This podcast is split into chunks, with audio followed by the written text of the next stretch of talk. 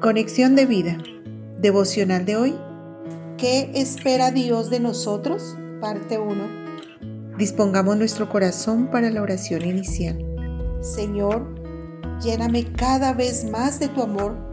Ayúdame a comprender la inmensa gracia que me diste para asimismo tratar a los demás con justicia, compasión y servicio. Amén. Ahora leamos la palabra de Dios.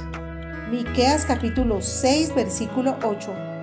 Oh hombre, Él te ha declarado lo que es bueno. ¿Y qué pide el Señor de ti? Solamente hacer justicia y amar, misericordia y humillarte ante tu Dios.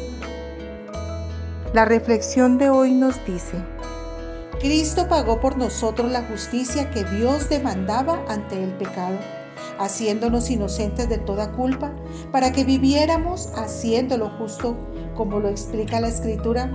Al que no conoció pecado, por nosotros lo hizo pecado, para que nosotros fuésemos hecho justicia de Dios en él. Segunda de Corintios 5:21.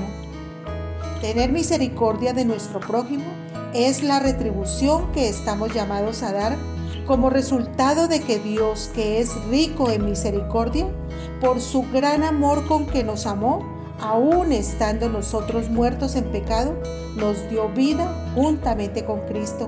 Efesios 2 del 4 al 5. Dios también pide que le sirvamos con un corazón contrito y humillado. Salmo 51.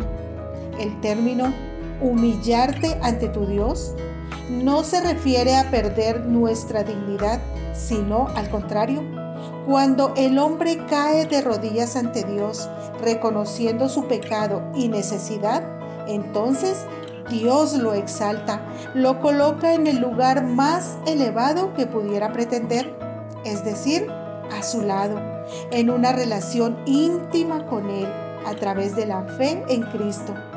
Recordemos que Cristo primero se humilló a sí mismo haciéndose obediente hasta la muerte y muerte de cruz. Filipenses 2.8. Por lo tanto, estamos llamados a ser justos, tener misericordia y humillarnos ante Dios tal como Él nos dio ejemplo. No nos está pidiendo lo que no podemos dar, sino lo que Él nos dio primero de gracia recibimos, de gracia debemos dar.